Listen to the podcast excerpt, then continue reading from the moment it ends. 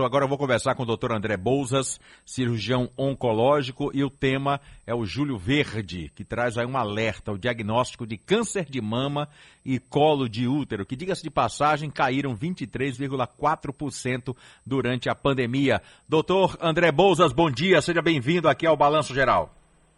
Bom dia, muito obrigado pelo convite aí, que feliz estar falando para todos vocês.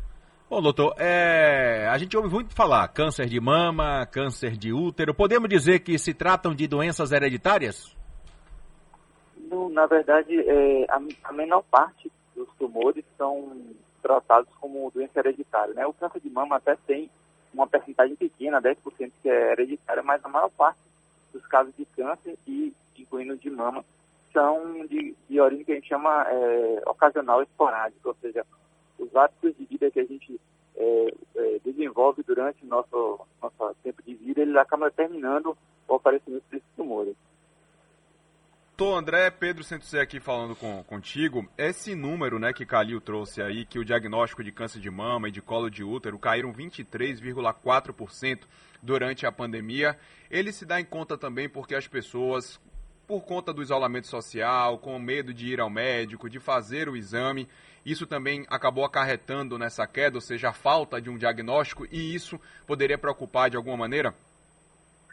Sim, sim, com certeza. É, os exames continuam disponíveis na rede, é, porém, é, em alguns locais o acesso foi dificultado, principalmente é, em alguns momentos de restrição de locomoção, né? É, também as pessoas têm medo né, de sair de casa, e elas estão certas, a gente está passando por uma situação muito difícil do ponto de vista de saúde pública, no entanto, a gente tem que lembrar que não só existe o Covid como doença que pode causar um dano até irreversível, como óbito ou sequelas, né? Tumores, né, que são doenças altamente prevalentes na nossa sociedade, também podem causar o óbito e também sequelas que a gente não consegue diagnosticar ele precocemente. Então, eu acho que são múltiplos fatores e a gente, o que a gente precisa estimular é que a população ela, é, não deixe de fazer os exames que estão programados anualmente, né, como a mamografia, exame preventivo do cauterino, que isso também salva vidas, além do, do, do, das medidas de isolamento e vacinação. Outro dia a gente teve a notícia, né, porque não era tão divulgada, que o homem também pode ter câncer de mama. O tratamento da doença é igual, doutor, a, como, é, como acontece nas mulheres? Sim, sim. É, dos cânceres de mama, né, 1% ele está presente no sexo masculino. Geralmente, quando o homem tem um câncer de mama, é, ele, aí, até linkando na outra pergunta, geralmente está ligado a uma, a uma questão hereditária, né?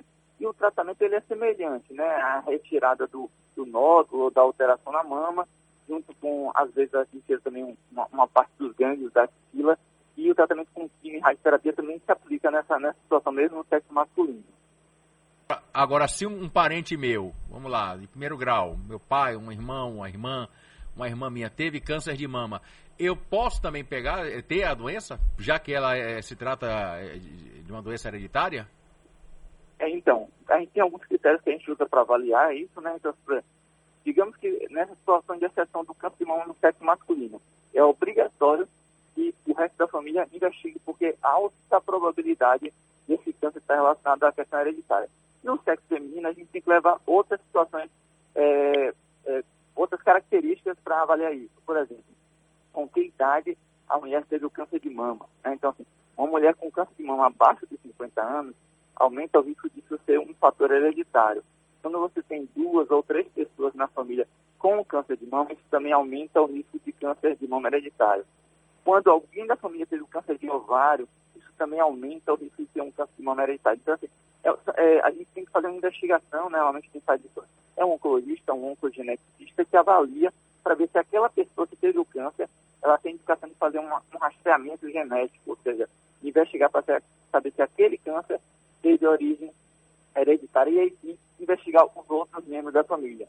Porque quando a pessoa tem um, fator hereditário ligado ao câncer, o tipo de rastreamento ele muda, não é só a mamografia que a gente aplica para fazer o rastreamento. A gente tem outros métodos é, mais, é, é, digamos assim, vazios para poder avaliar isso e até cirurgias que diminuem o risco da pessoa desenvolver o câncer de mama. E existiria, doutor, alguma diferença no tratamento da doença nos homens e nas mulheres ou seria basicamente a mesma coisa, o mesmo procedimento? Os princípios são os mesmos, são cirurgia aliado a quimioterapia é, e ou radioterapia, né? A maioria dos casos é bem, é bem semelhante. É, a questão é que a gente não espera que tenha um câncer de mama no homem.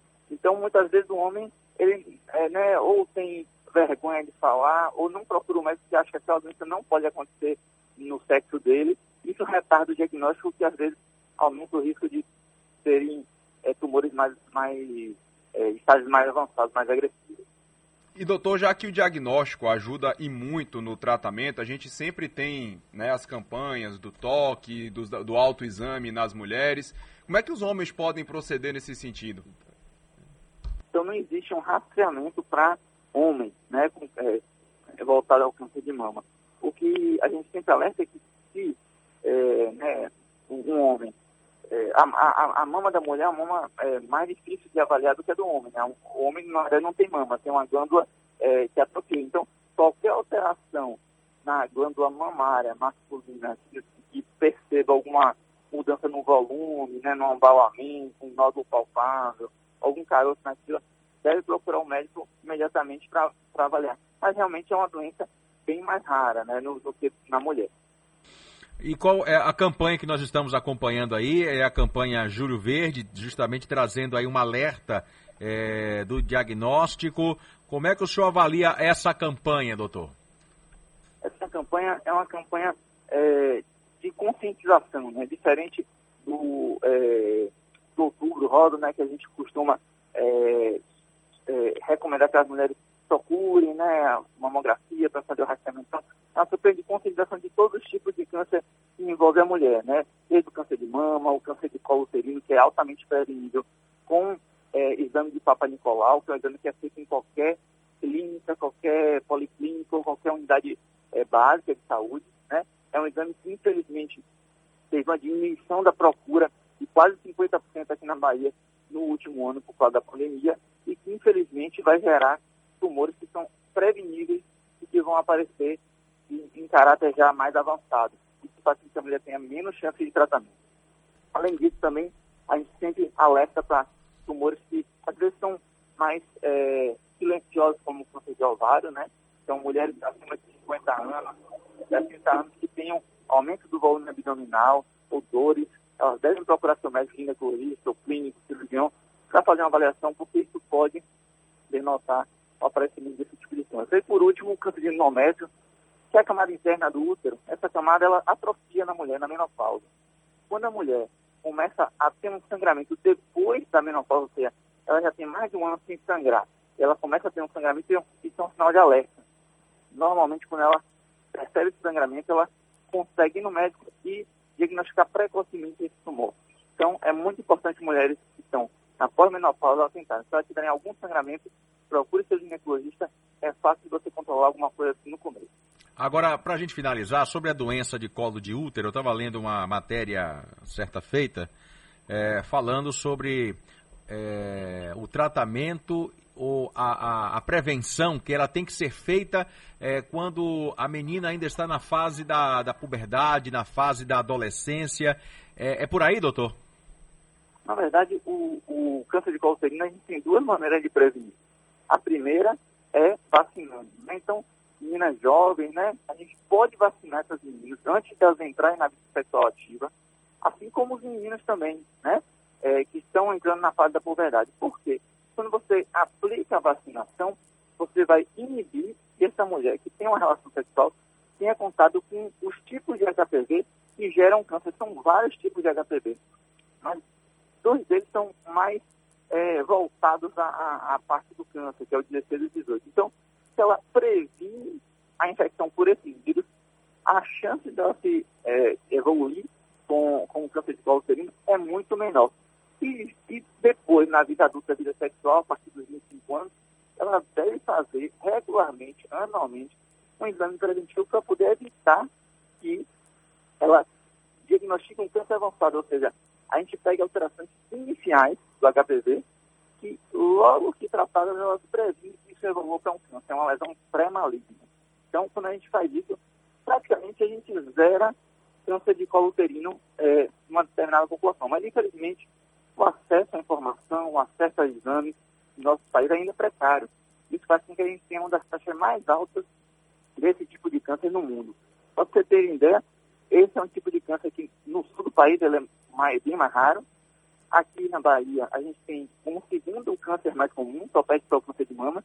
E no, e no nosso, por exemplo, no Maranhão, a gente tem taxas praticamente iguais de câncer de mama e câncer de colo uterino, que é uma doença muito fácil de prevenir e esse número é, é alarmante, né? assusta muito a gente. Doutor, é, doutor André Bouzas, muito obrigado pela entrevista. Tenha um bom dia. Um bom dia a todos. Muito obrigado. Um abraço.